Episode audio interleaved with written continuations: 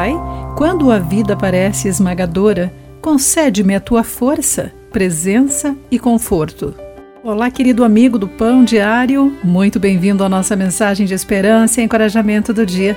Hoje vou ler o texto de William Crowder com o título Mar de Lágrimas.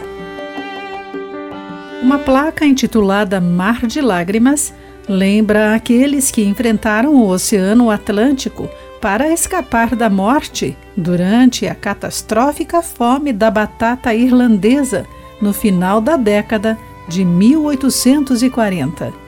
Mais de um milhão de pessoas morreram nessa tragédia e outro milhão ou mais abandonaram sua casa para cruzar o oceano, o que John Boyle, o Rayleigh, poeticamente chamou de um mar de lágrimas.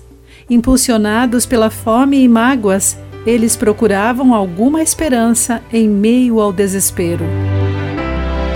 No Salmo 55, Davi compartilha sua busca por esperança.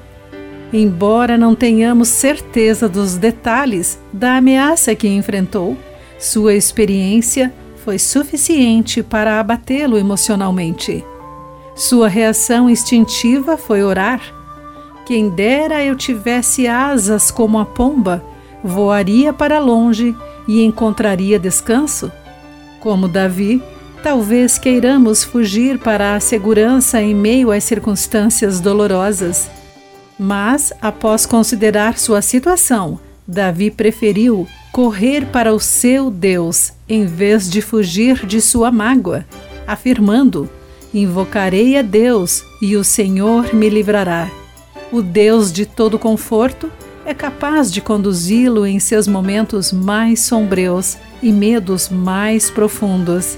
Ele promete que enxugará toda lágrima de nossos olhos, de acordo com Apocalipse 21, 4. Fortalecidos por essa segurança, podemos confiar nele com nossas lágrimas agora. Querido amigo, o que faz com que você queira fugir? Qual é sua reação instintiva quando surge um problema? Pense sobre isso. Aqui foi Clarice Fogaça com a mensagem do dia.